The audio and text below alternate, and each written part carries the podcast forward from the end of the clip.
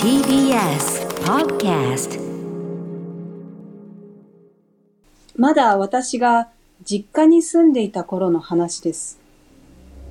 駅から家に帰る途中、妙なものが夜道に落ちているのに気づきました。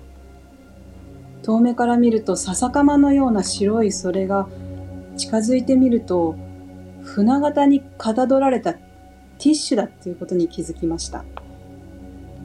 立体感があって鼻を噛んだり何かを拭いたような感じには感じませんでした。変だなぁと思ってその場を通り過ぎました。その数日後、なんと実家の廊下にその同じ船型のティッシュがあったのです。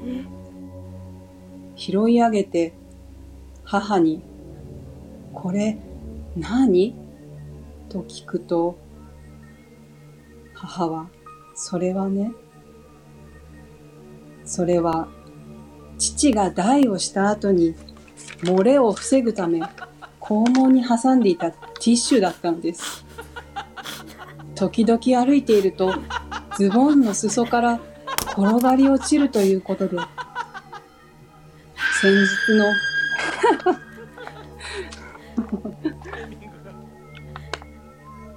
あ、終わったごめんごめん。ごめん。8月25日水曜日時刻は8時を過ぎました。TBS ラジオキーセンションにお送りしているアフターシックスジャンクション通称アトロク。はい、ここからは聞けば世界の見え方がちょっと変わるといいなな特集コーナービヨンドザカルチャーのお時間です。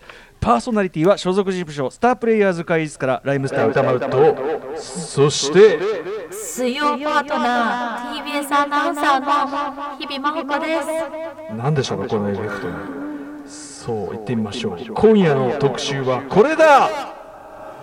月刊シマオアワー8月号怖い話投稿企画納涼コアワングランプリ2021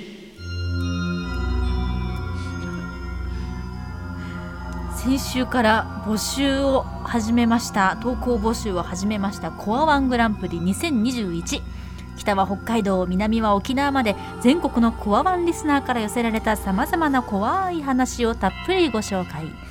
背筋も凍る怖い体験談や日常生活でのほのぼのほっこり怖い話を今夜この方に朗読していただきます映画の完成披露パーティーにものすごいおしゃれをしていったら周りがみんなジーンズと T シャツだったことがあります。島尾真帆です。怖いでしょ怖いキャ超怖かったんだから。怖いそれね結婚式みたいな服あ着てったらあのレッドカーペットレッドカーペット感でちょっと行っちゃったんだ。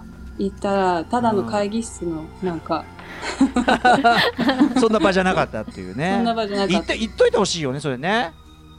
パーティーっていうからね。うん。俺はあのジブさんの結婚パーティーの時に DJ オアシスっていう人がどんな服着ていけばいいかなっていうからジャージでいいんじゃんっていう風に言ってで自分はすごいちゃんとした格好してって当日オアさんがすごいカジュアルな格好で来たのを見て非常識だっつって。いやーあれそういう時のあの、ね手の手に汗のかき方？ありますね。場違いなね。そして島尾さんあのちょっと着地の爪の甘さが気になるところでありましたけどごめん。ごめん。あの私がね変にこう、うん。色気を出してちょっと着地を変えたらえごめんごめん。えあの着地っぽくなっちゃってキャーーってきちゃったね。うんごめんごめん。でもねいや着地の爪の甘さはともかくとして、あの冒頭の話の、なんていうんですかね強すぎてちょっとあの怖いしそれを超える衝撃の結末がこれ強いよこの話あそうですおか父さんのお尻に 挟んでいた。だからそのうんに島尾さんはそれをやっぱりこう2度にわたり遭遇したわけですもんね。そうですね。その後も家の中ではちょこちょこと。お父さんもさ、はい。尻に挟んでたものが落ちたなら気づかないの？やっぱし気づか歩いてると気づかないんじゃないですかね軽いし。軽いしね。うーん。じゃあちょっとでもそれ俺家の廊下にあるって聞いた時は俺結構ガチのやつじゃんと思って。ゾッとしたでしょ。私もゾッとしました。それでそのそのものの正体を知ってさらにゾッとしまあした。のあのさジャンルがパッと変わったよね、それまではしあの心霊系かなと思ったらサイコホラーだったみたいな。変わったよねしかもそれれを最初に見たのが家の外だったっていうのも外でさポロポロポロポロ落っことして歩いてるわけですもんね。でもねそれかそれ以来あのパンツ二重に履くようにしたらしいんで。そんなはあ反省はされてるんですね。そうですね。トランクスを2枚履いてるんですよいつも。トランクスそのトランクスはやっぱその下が空いてますからね。やっぱり落ちやすいですよね。それは2枚そうちょっとのれんんのれんみたいな感じになってるね。のれうん。んさすが下尾さんのお父様その雑さには定評がありますけども。うん。ええ本当に。うんし表に出すには怖い、ねえ下尾さんちなみに普通に始まってますけどこのコワワングランプリ一応はい初の企画なんですよね下尾さん。そうですね。やっぱり。かおなじみのみたいな感じで始めてますけど。毎年恒例の、まあそうですね。あのやっぱり怖い話かなって夏はあんまりやったことないんで、ないね、ううん。島さんでもいつものさあの今日 Zoom 越しに拝見しねあのご自宅からだと思うんですけどちょっといつもと違ってちょっとホラー味っていうんですかね。うそうなんですよ。あのこ自宅じゃなくてえ自宅じゃないんだ。ちょっうん。とはい。あのシェアスペースを最近借りててそこでに来ました。なんか下尾さんがなんかどこにいるんだろうっていうのがねそう。これがまた奇妙な感じで。一軒家のね一軒家。やだな、は怖いな。や怖いなだなやだな。怖怖いですよ。一人変だな変だな。きりですしね。後ろに窓っていうのがまたちょっと。なんか怖いな。怖いわ。やだなやだな。う切り返ってますね。不安げにね。うん。島尾さん。船型のねティッシュが落ちてるかもしれない。島さんちょっと全然関係ない話ですけどあの、はい。なんだっけ七尾でしたっけ？あの着物のなんかあプレジデンショット社から出てるんですうんそうねそうそう。はい。あの連載をしてるんです。あのそれで短歌とか作られま読まれましたよね島尾さんね、そうあの七尾っていう着物うんの着物のあれです雑誌があって、それに穂村弘さんうんと、そうそうそう。そう穂村さんがお題を出してくださって、私がそれにこう短歌を読むんでしょ？読んでうん。批評していただくっていそうれね私の連載してるんですよ。母がねその、はい。短歌を長年やっておりましてあそれをよそれを見たみたいでね島尾さんの短歌がすごいいいってめっちゃ大え絶賛本の手紙が来たよとにかく短歌の基本基礎がちゃんと入っている上にそのなんとかでユーモアのあれもあってみたいなねもうなんか大絶賛が来ましたよ。あ本当ですか？う。んありがとうございます。もしよかったら皆さんもうね4年3年か4年ぐらい連載してるんです。あそれは上達するわ。やっぱそうあとやっぱその島野さんの文才ってとことねこのいつもやってる企画のえお尻に挟んででるティッシュの剣とのこのギャップなんかね短歌って穂村さんとかのもそうですけど、ええ。こうちょっとこう色気っていうかうん。があるものだと思ってたんですけど、うんうんうん。私がね作るとどうも色気が全くない。そうなんですかね。うんちょっと僕も、なんか、うん、島津の短歌ちょっと、ま、僕はまだ拝読ねあのみあの拝見できてないんでちょっとあれですけどなんかあこうあなたを思うみたいなとか、うん。こうちょっと匂わせっぽい感じを書くといいじゃないですか。まあ、まあね100人 一種的なじゃないけどそういうねなんかね、ううん。んまあまあまあでもね島尾さんはでもとにかくす素晴らしいってことでしたよ。うん。なんかエモーショナルなの書けないんですよね。その狙ってない感じがいいんじゃないですか？うん、お母様にじゃあよろしくお伝えください。ありがとうござはいい、ます。これも聞いてる可能性ありますけどね でも聞いてたらねそのお尻のティッシュの話でびっくりしたと思いますけどね みんな挟まないんですかね？まあ、わうちの父ぐらいか。でも気持ちはわかりますね、うんその年取ると、あの緩くなってくる感じっていうか、あのやっぱり肛門というのは人間の体で一番古くからできる部分ですから、やっぱり一番くたびれてるというかね、やっぱり。ゆなんかね、あのウォシュレットの後になんか挟んでおかないと気が済まない。ああ、そうなんだ、なんかその漏れてくる感じがするんですかね。これでくるのかわかんないけど。うん。ねえ。まあでもテロですよね。そんなのが落ちてたら。ね。いやてかもう普通に街にそのゴミをねお尻に挟んでたゴミをまき散らかしてるのは全然推奨できることじゃないですからねこれいやねいやもうでもあのあ気をつけてるそうなんで、二重に入ってるってこというん、家の外ではやってないんじゃないかな。家の中で挟んでるんじゃないかと思います。はわかりました。い、はい、はい。そんなこんなでそのコアワンですよコアワン。はい、はい。うん、あの今夜は。くどんどんぐらい来るのかなと思ったら結構来たみたいで、ねそうね。たくさん送っていただいたみたいでありがとうございます。はい、ということで、はい、ね。初代コアワングランプリの王者が今夜決まるということになります。ええそしてこのコーナーのエンディングにて発表ということになりまして、えー初代コアワン王者には現在鋭意作成中制作中の島尾アワー特製金メダルを差し上げるということになっております。はい。作ってるんですかちょうどねうん。はい。あの、この打ち合わせしてる時に、うん。あの、例の金メダル神々事件が、うん。ああはいはいはい。あの市長ね金メダルが、はい。ってなったんですけど、なんかちょっとね、もう今や、別にか 別に川村さんに引っ張られなくていいと思うんですけどえーあのパラリンピックもやってますから、うん。うん、むしろタイムリーというか。そうですね。はい。はい。はいはい。ということで、えーお知らせの後コアワングランプリ2021ついに開幕です。After Six Junction. 刻は8時12分です TBS ラジオキーステーションに生放送でお送りしていますアフターシックスジャンクションパーソナリティのライムスター歌丸です。そして水水曜曜パートパートナーのえー日々真央子です。そして付き合っていた男性と一緒に買い物に行った時私の買い物なのに支払いの時自分のポイントカードを出した出されて冷めたことがあります。島尾真帆です。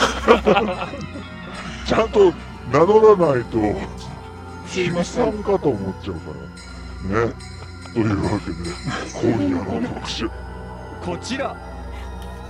月刊シマアワー8月号。怖い話投稿企画。納涼。コアワングランプリ2021島尾さんのエピソードがね強すぎてね そうなのよ。いちいち立ち止まらざるを得ない。そうそう。伝伝わった？えそのデートしてて、デートしてて、うん。すいません。なんかね、このエフェクトがかかると私の方にも聞こえて、ちょっとごめんなさい。あの、ええ引っ張られちゃったみたいそれも、えーえ私の買い物なのに、うん。彼が自分のポイントカードをさっと出したんですよ。す1万ごいね。2000円ぐらい。そう。1万2000円ーなかえ何それ？どういうこと？何も言わずにあのー急にそうですね。あの、いい？とか、なんか誕生日が近いからいい？みたいな感じだったと思うんだけど。なんか、最低ですよ。誕生日が近いからポイントカードを差し出してこんなせこい話聞いたことないよ あのね、ようやく話せるようになりました。こういう。これは学生時代ですか？そうです。学生時代です。まあね、学生時代というのは常識もないしお金もないしでね、うん。まあそういうのはあるかもしれないけどね。あそうです、ね。それは怖いわ。これは怖いわ。あのー映画代とかを払ってたんですけど、うん。チケット代。えなんか、あのー金券ショップで買ってたうんうん。ぽくて、はいはいはあの、差し差、差し、差額いうんを、うんうん。ええ？差額をちょんぼちょろまかしてた？ちょろまかせたような気がしますね。マジか。抜け目ないですね。えでもそれはちょっとさちょっとやっぱサイコホラー味入ってくるよちょっと。ね、怖いね、怖いよ怖い怖い怖い怖い怖い。怖い。怖っ。聞いてますか？誰？全部見てましたよ。それ。いやわかんない。これはサソティじゃないです。サソティじゃないです。サソティはそんなことしなかっ誘っていいじゃんあ付き合ってたねこの間電た。話そうそうそう。出ていただきました電話出てくれてうん。ああのばん絆創膏の彼でもないですか？あ、絆創膏は付き合ってないいうか。あ付き合ってないあそうかあれはデートはいしデートさせデートて入れちゃったはいそうそうかあの、一番足首に近いポケットにお財布入れてた。そうですねね。いっぱいポケットがある。膨ら運搬膨らみ切ってたんでね、うんはいポケットがねその方じゃないです。島さんちょっとこんぐらいにしときましょうか面白すぎるんでね。はい、はい。ええということでリスナーからもいっぱい寄せられてるわけですね。そうなんです、う改めましてリスナーの怖いナンバーワンを決めるコアワングランプリ2021です。え最後にはですねコアワングランプリの初代王者発表いたしますので歌丸さん審査委員長を務めていただきます。初耳ですそれもね。私私が 選ぶんですね。メモを取りながらお楽しみください。了解です。はい。ではまずはですねトップバッターはこちら。コアワンナンバーワンラジオネーム働く方のももさんからのナンクルナイサーな怖い話とは？では島尾さん準備よろしいでしょうか？はい。はいではお願いします沖縄の北部で暮らしていた若い自分、旧盆の日に友人の家を訪問したことがあります。沖縄ではこの日、本家のもとに親族が集まる習慣があり、一族の戒名がすべて入った巨大な位牌を前に宴会を催すのです。宴の途中トイレに中座した際、途中の廊下で一人のおじいさんとすれ違いました。この人、宴会では見かけてないなぁ、と思いつつ会釈すると、おじいさんはにっこり会釈を返してくれました。その後席に戻り、周りを見回しましたが、やはりあのおじいさんはいません。そのことを友人に聞いてみると、少し怪げな表情を浮かべた後、にっこり笑いこう言いました。ずっといたよ、あそこに。友人が指さす先には、上座に置かれた巨大な位牌。私は幽霊を見たのは初めてだったのですが、こんなにカジュアルにあわ現れるものなのかということは大きな驚きでした。そして店先、庭先で猫が出たのと同じぐらいのノリで受け入れる沖縄の方のリアクションにも驚きでした。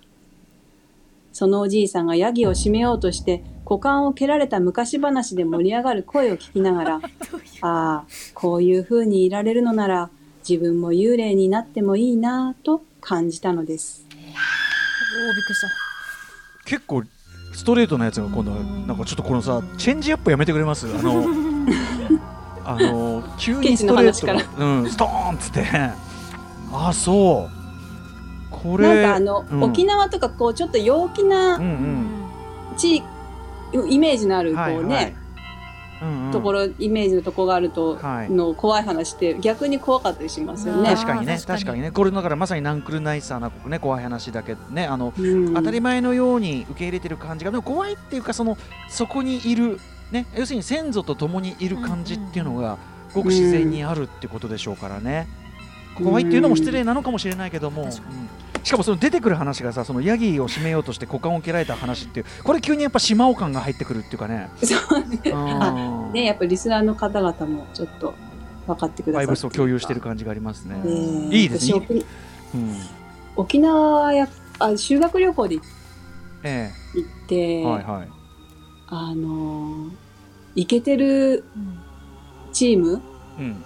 もうギャルとまあ、クラスのね、そうですね。腰ば腰パンの男子たちがえもう一斉に水着になって、急にこう島で泳ぎ出した時は怖かったですね。そのやっぱパパリピのまそのパリピパリピの躊躇ない感じ。もう急にビキニになってて。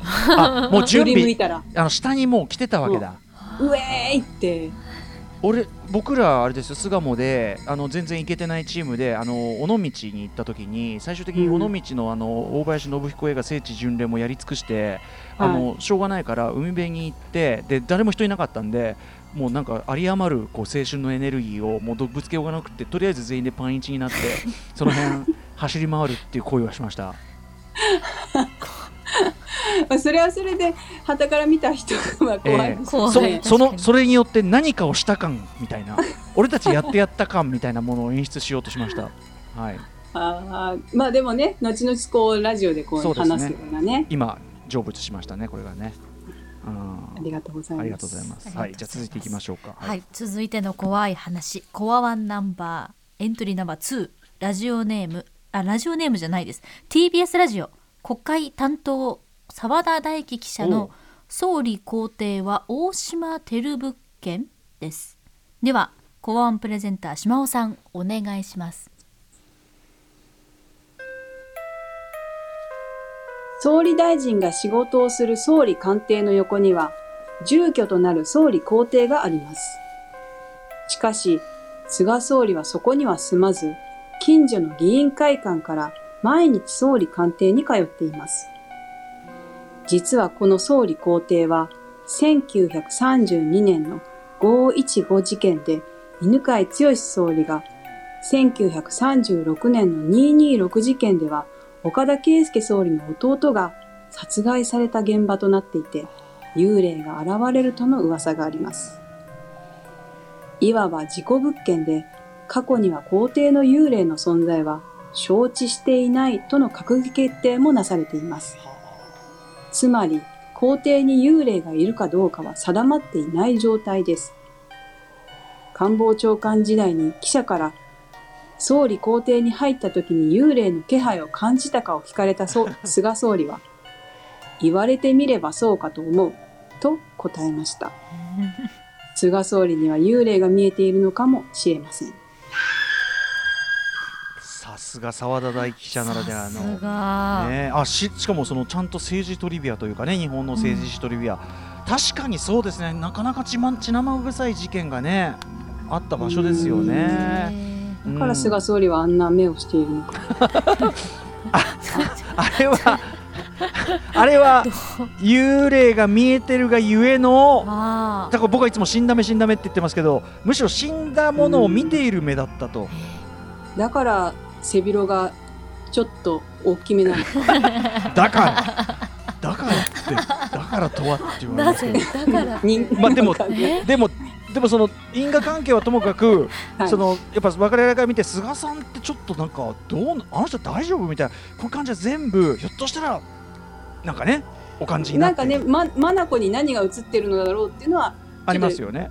はい。あとそのなんかこうあれ？あれ？今言ったことに対して答えてます？みたいな。あだからなんか別のなんかうこう次元の。まあちょっと怖い時ありますよね。そうそうそう。あれ？っていうのがあるけどこれすべて。まああとはそうですね、背広のサイズ。それはもう本当に。それもだからなんか言われてみれば。怖い。あの、もしかしたらね、サイズをこう、あの、オーダーメイドにすると、はい。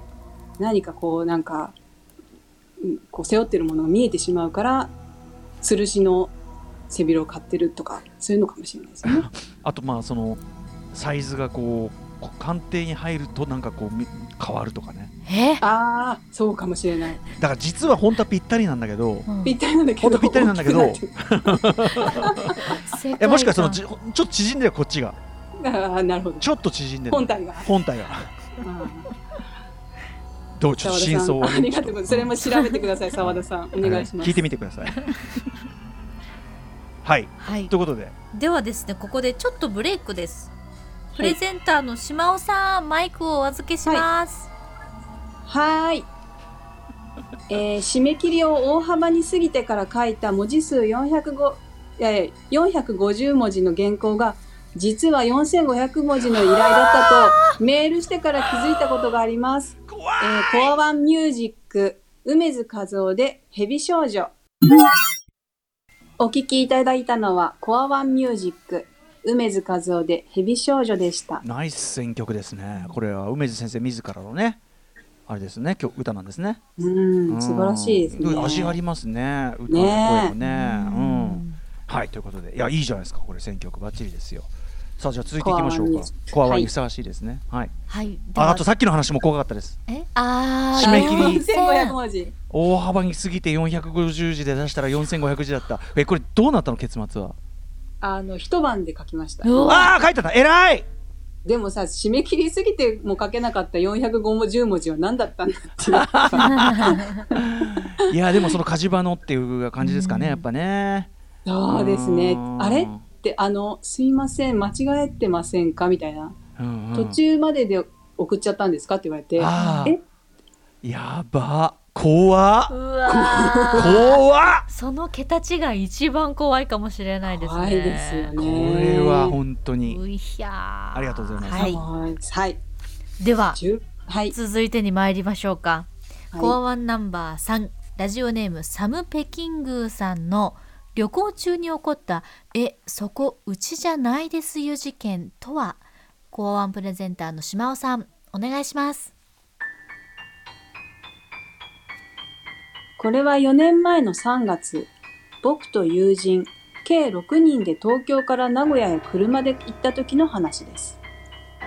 その日は、用事のあった町から少し離れた郊外にある格安旅館を予約していたのですが、チェックインの時間である夕方になってもその用事がなかなか終わらず、遅れる旨を電話で伝えました。用事も終わり、ようやく旅館へ迎えるとなったのは夜7時頃。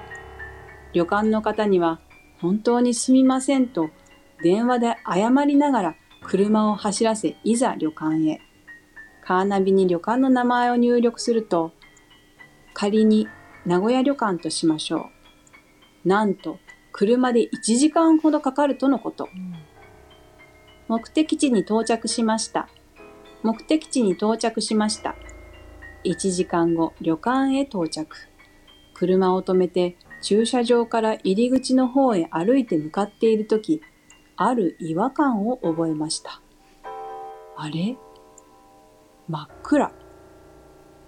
建物のどこにも電気はついておらず、唯一非常口の緑色の光がぼんやりと入り口のすりガラスを照らしているだけ。えー、なんで？と怖い気持ち半分。最近仲間内でシャマランのビジットのソフトを貸し合いっこして見たばかりだったので、ホラーっぽさにワクワクする気持ちも半分あり、ゆっくり入り口の扉を開けました。すみません。今夜予約しているものなんですが、声をかけても返事がありません。困惑していたその時、どうしました？と外から男性の声。声の方に目を向けると、一人のおじいさんが立っており、こちらを見ています。やばい、ビジットだよ、ビジット。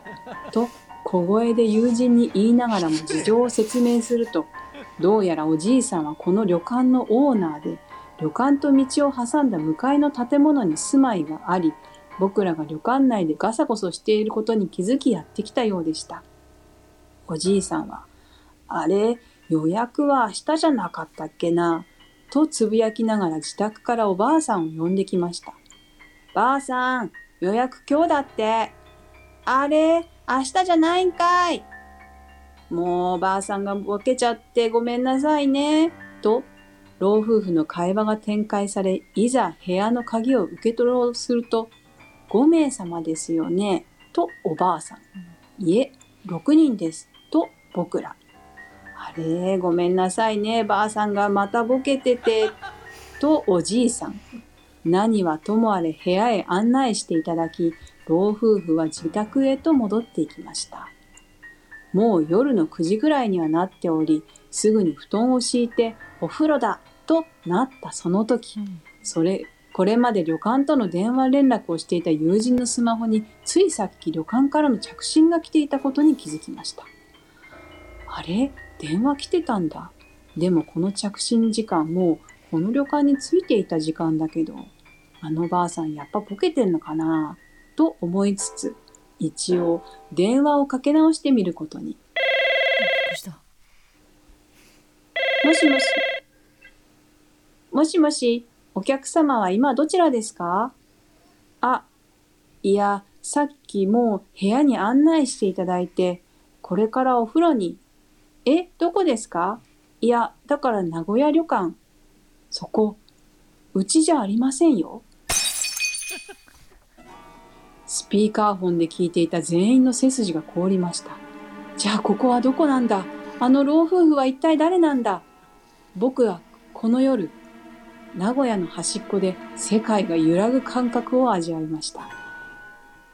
実は名古屋旅館と名の付く旅館は県内に複数あるそうで、僕らが予約していたのはビジネス名古屋旅館だったのです。なんということか、つまり先ほどの老夫婦からしたら、急に若者が夜遅く、ずかずかとやってきて予約をしたと言い張ってきたということ。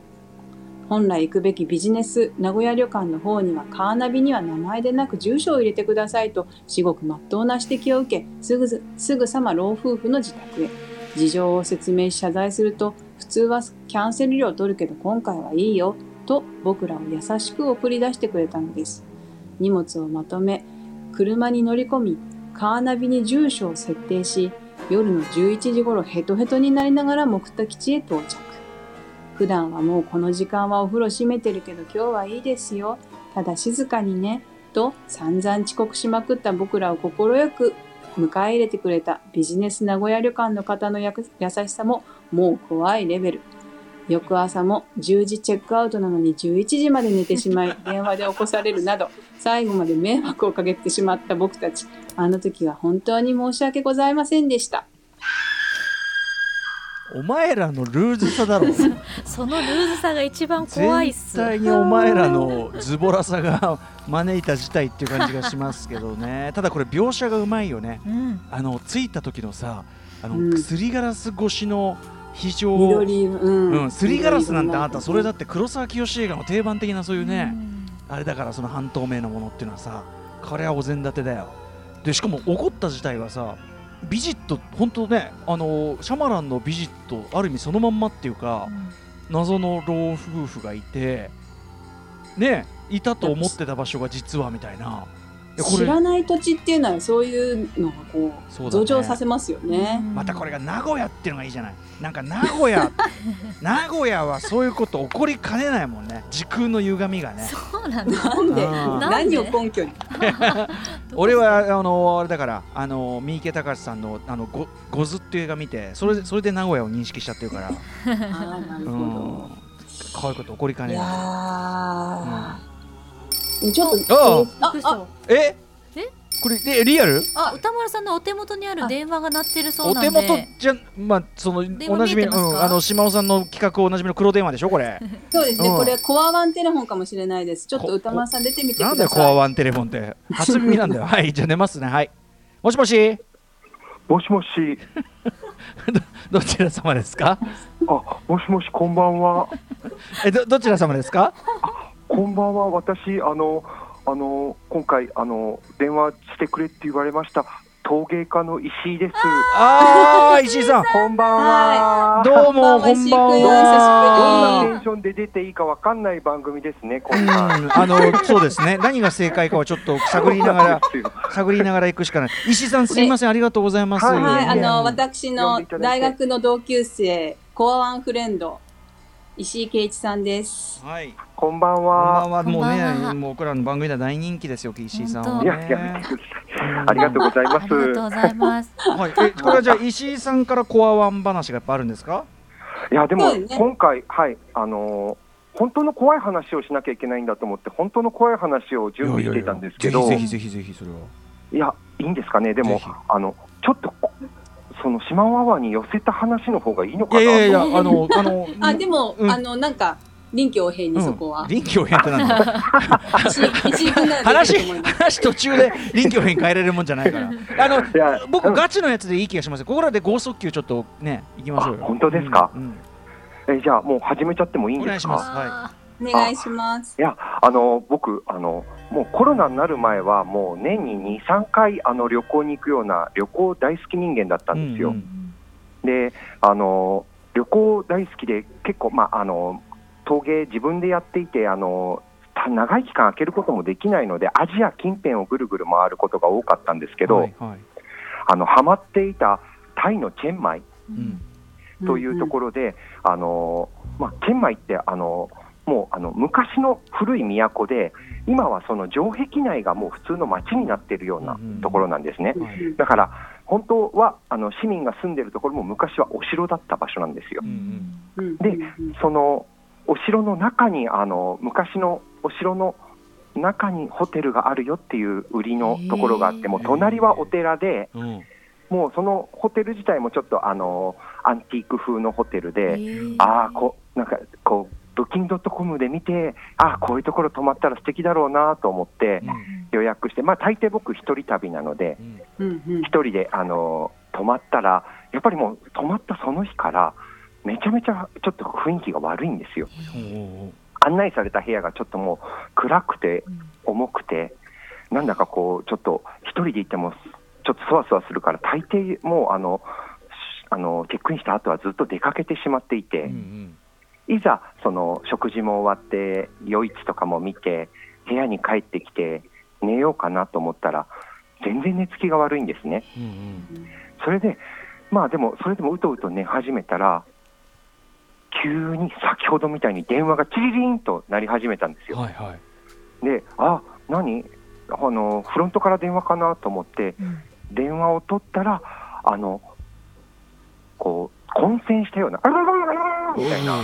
音がぐわーっと鳴り始めてそれで私がその電話に対して「What?」みたいなうん「何ですか?」みたいなうんうん「どういうことですか?」って言った瞬間に首をガッと締められてそれでそこからもう金縛りになっちゃってるんです。あで多分女の人だなという印象があって、ーはい。指の細さとか。もうでもそれであのもう私もパニックになりまして、え。まあ、あのうちが実家のお寺が日蓮宗なのでーはい。もう南無法蓮華経をうんめちゃめちゃ唱え、うんうん。それであのなんとかこう金縛りは脱出してうん。その後もうもう僕はもうやばいと思って、うん。トランクに詰めてあったもうオリーブおじさんな元祖オリーブおじさんなのでえサンタマリア・ノベラのあの ええ。えこうあのポップリを匂いを嗅ぎながら、はい。あのお化けは匂いが嫌いってはいポップリを握りしめながらこうベッドで寝てはい。で一晩ポップリをうん。嗅ぎながらポップリで結界を張って。ポップリで結界を張って南無法蓮華経最強呪文で、うん。あのお化けを退けうん。で次の日にホテルのフロントに部屋を変えてくれって言って、ええ。お願いしに行ったらダメだ部屋は満室だって言われて、うん。だけどこう電話が鳴って首が絞められて、もうものすごい怖かったって言ったらホテルの人がサムタイムって言って、サムタたまにある？はい、よくあるって言って、うん。そこからもう部屋を変えてもらったんですけど、えそのホテルこう真ん中に廊下があって両端にへホテルの部屋があるんですえけど、うんうん。お寺側の部屋に変わったんですよ、ええそしたらもうすっごいいい部屋で同じ作りなのに、うんうんうん。もう雰囲気も良くて、えもうそっからもう最高のホテルライフが始まって、同じホテルなのに連泊してえ、うん。で翌年もそこに泊まっちゃいました。でもあの部屋の指定はそのお寺サイドして。おもちろんもうもう必ず全部ブッキングドットコムのメモに書き込んで、その寺サイドにしてくれと。お寺サイドというか、もうジャストあの302号室でお願いしますみたいな感じで、もうそれでホテルのあのクオリティも最高で、ああスタッフももうあの時のあの子だね、キャハハハみたいになって、うん。もうそそっからはもうチェンマイ大好きになって、その問題の最初の部屋はこうなんかゆかりなんていうのかな因縁深いなんかあったとかあるんですかねいやー、でも多分もうホテルの、そのうん作りその要はそもそもねそうホテルのあの多分あのお寺の陰陽みたいな、うんうんうん。なんかこっち側にお寺があることで守られてる、逆にでもねそうか。基本的にはその王宮の中だったから、うんうんうん。それこそさっき言っていたあの、総理公邸じゃないけれども、いはいはいはい。ろいろあるんだと思います。血生臭いことがね。そうそうそうそう。う。ん。あでもすごい怖かったですけど、うん。もうそれからはもうチェンマイ行ったらあそこに泊まろうみたいな。いいとこ見つけてよかったみたいな。もう そうなんですよ。大好きなホテルになっちゃって。またコロナが終わったら行きたいななんて。なるほどね。はい。いやでも正統く派ん、うん。はい。私もね、サンタマリアノベラのポプリ最近買いました。すっごいおしゃれな匂いするんだよね。超いい。あそう。伊勢丹メンズ館で買いました。そうそうそう。う、ん。しかもお化けも退けられるので皆さ確かに。んぜひ。魔除けにもなる。魔除けにもなります。ちょっと高価ですけど、ぜひ。あの、部屋の汚さがね、匂いでねじ伏せられます。ちょっと待ってください。あの、おしゃれだけど部屋が汚いちょちょちょ人っていう感じになる。ちょっと待ってください。ちょっと真待ってください。帆ちゃんのね汚い部屋も、うん島尾さんそれはダメですよ。そのあの匂いで蓋すんのはダメですよそれ。いやいや、でもさ、お風呂さ、こう、なかなか入んな、あお風呂あんま好きじゃない人が 香水つけてとか、あるじゃん。欧米の人とかもそういうのあるじゃない貴族みたいにそうそうそう。そういう感じで、あの、本当に部屋が汚いけど、おしゃれ、匂いがおしゃれだと、錯覚だよか、そう、あの、ジェーン・バーキンのカバンがの中が汚いみたいな、そういう雰囲気がね。なるほどねはい。ちょっとこうラフな感じ。そうそうそうそうそう。そううん。汚いけどおしゃれみたいな。汚いんだ。そんな感じ。あ汚いんだやっぱり、あの、部屋の中で、外ですからね。もう、うん、有機物はやめてください、ね、ジャリジャリしてますから。え、はい。何ジャリジャリ？ジャリジャリ、あの、なんか部屋がジャリジャリしてるんです 部屋がいジャリジャリ。汚いな。石井さんは割とそういう体験はよくされるんですか？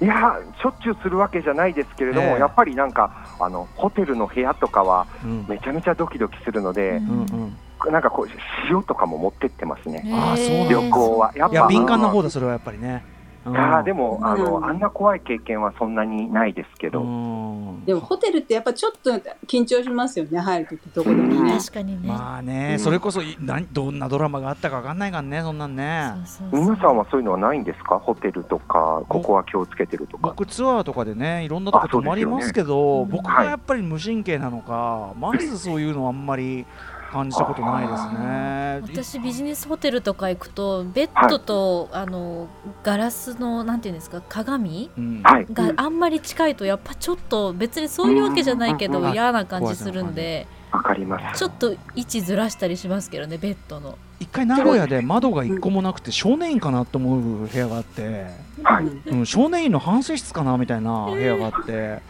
それはこ怖かったですよね。どういうつもりなんだろうと思って。構造が怖い、うん。ねえ。まあでもねまあやっぱ怖いと思い出すと怖いかもねやっぱね、うん。そうやってね鏡とかねね、うん。はい。ということで石井さんお忙しい中というか、ねいつもすいませんねなんか。いやー私が言うのもなんですけ。ど。あの、突然いつも連絡が来るんですけど、ああ、サソティも言ってたわ、そういうふうに。みんなそういうね。でもどんなスケジュールでも縫って出たいなと思う素敵な番組なのありがとうごで、ざいますいや本当にこれからもよろしくお願いします。はい。あの、シンさんも石井くんと最後までお付き合いいただいてあそうですかあお付き合いいただいてねたので、ぜひはい、よろしくお願いします。はいはい。はい、さあということで、はい、ということで、もうお時間となってしまいましたあの最後にですね今夜怖い話を送ってくださったコアワンリスナーの中から一人初代コアワングランプリを選出いたしますこれでもさあのうちはチームっていうかその澤田君とか島尾さんとか石井さんとかは除外でしょやっぱりこれそうですあのそうーですね。はいそうです。対象外ということにいたしますだからのでつまり実質2人ですよ。そう。だわもっとなかったっけ？そうだ。あいや一般リスナーのやつ 2, 2名ですよ。ちょっと私が自分の体験入れすぎたな。すいません。うんまあまあ。えこれでもどっちかっていけないな、こんなのね。あ働こうの。あじゃあさ島尾さんこれありですか？私審査委員長審査審査委員長でしょ？私が決めるんでしょ？はい、ということで審査委員長としてこれはあの例のあのオリンピックの時のあのえぼ棒高跳び？あ僕たちはあのあれかえっとはなんだっけあー高跳び、高跳び、うんうんうん。あれと同じで金メダル2つっていうああ、いいですね素敵です。ね。これでいかがですか、はい。うんはい素では。あのコアワンプレゼンター島尾さんの選曲に乗せてはい。山崎徹さんで真夏のハートをかけてます。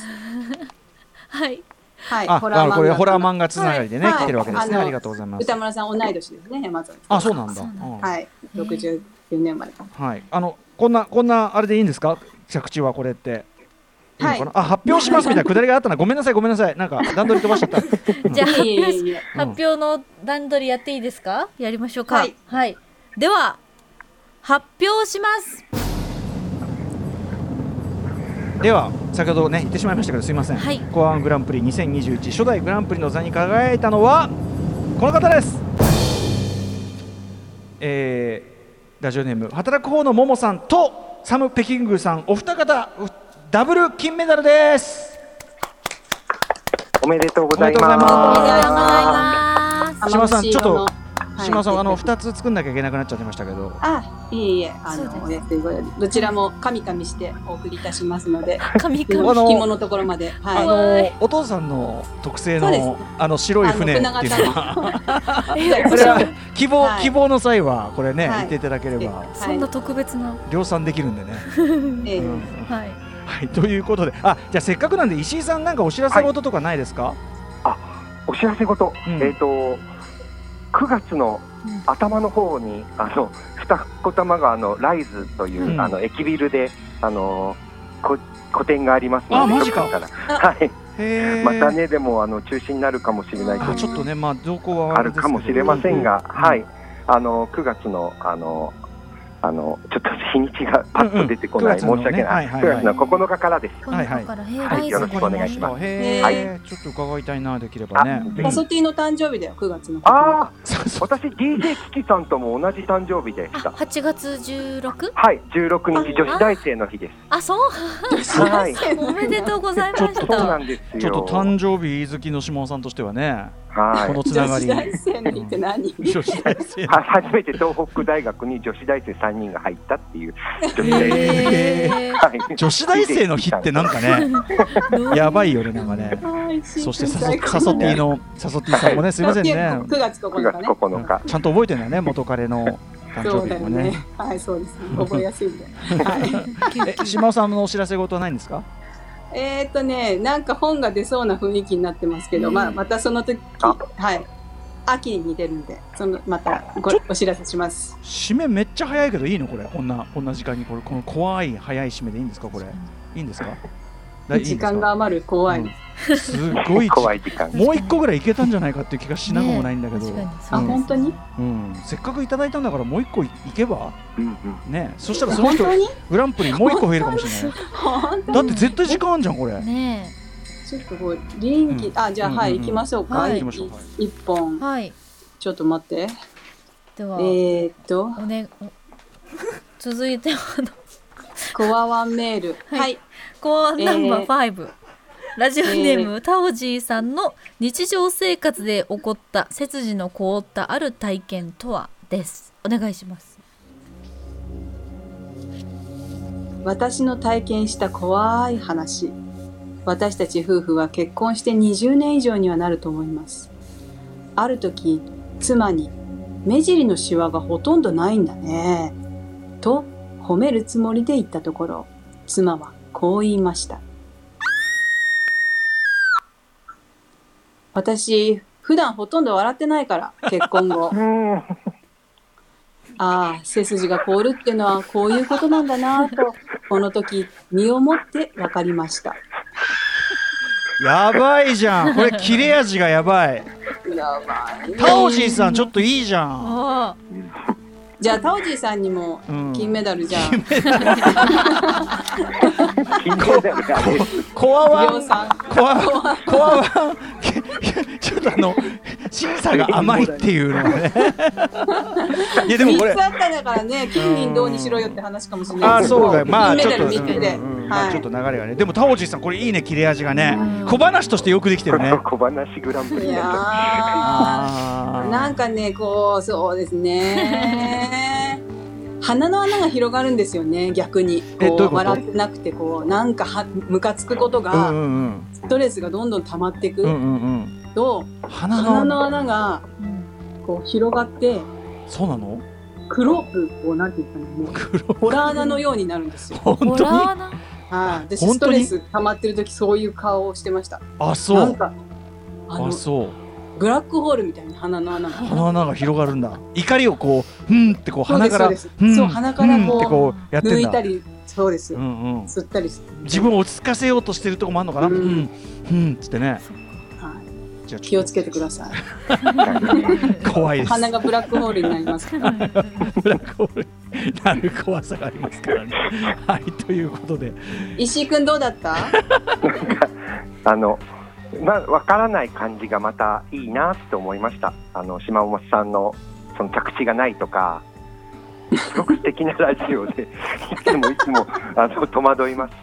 出演するたびに。アートですよねやっぱねアートですねアートです。ね本当、うんカルチャー界の本当に。ものは言いようだね。まあまあまああのあれですよ汚汚い部屋もいい匂いさせときゃいいみたいなそういう発いや、想ですよ本当にそれはね、本当そうだから。ちょっと、あちょっといい匂いをうんすさせれば、本当皆さんこれは知恵です。知恵生生活の活の知恵はい。はい、ありがとうございました。以上、月刊シマオは納涼コアワングランプリ2021でした。島尾さん、石井さん、ありがとうございます。そしてコアワンフレンド皆さんね、あのありがとうございました。ありがとうござい。ました明日のこの時間はビデオ考古学者のコンバットレックさんとともに千葉真一さんの功績を振り返る追悼特集をお送りします junction. After 66 junction.